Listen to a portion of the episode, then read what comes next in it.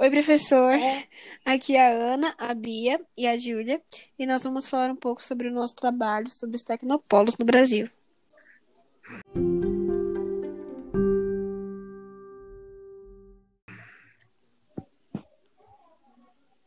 Os tecnopolos são locais e regiões onde se reúnem as diversas atividades de pesquisa e desenvolvimento.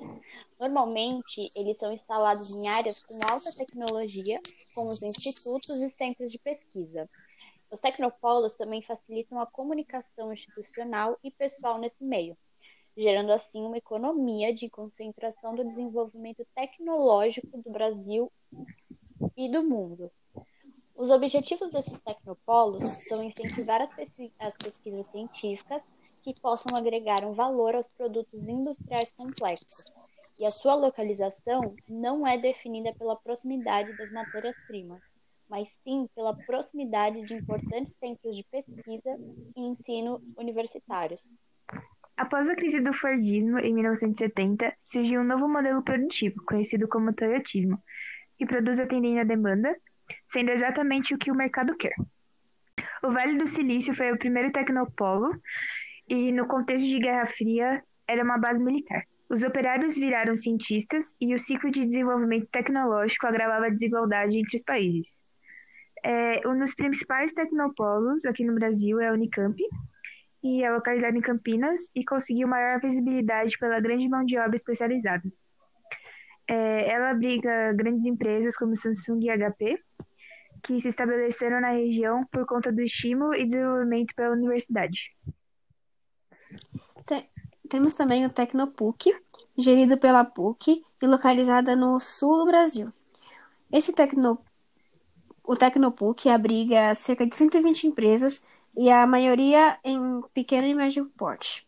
A principal característica é a concentração de pesquisadores e especialistas em inovação que buscam conhecimento é, no mercado tecnológico, que é constantemente mutável. Temos também o Vale da Eletrônica, que se localiza em Santa Rita do, Capuca... do Sapucaí, desculpa.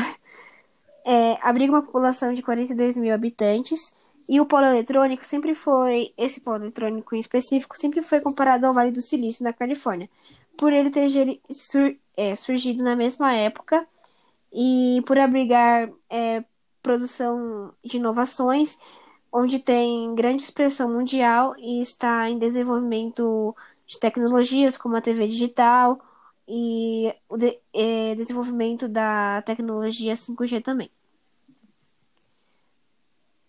E o nosso último tecnopolo é o ITA, o Instituto de Tecnologia e Aeronáutica, que se encontra em São José dos Campos.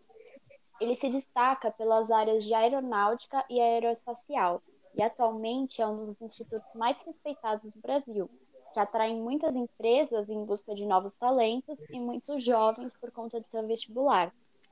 Há uma opção no seu vestibular para que os jovens se insiram diretamente na carreira da aeronáutica militar e a cidade interiorana também conta com a presença de grandes nomes e empresas instaladas na região, como a Vale, Embraer e a Boeing.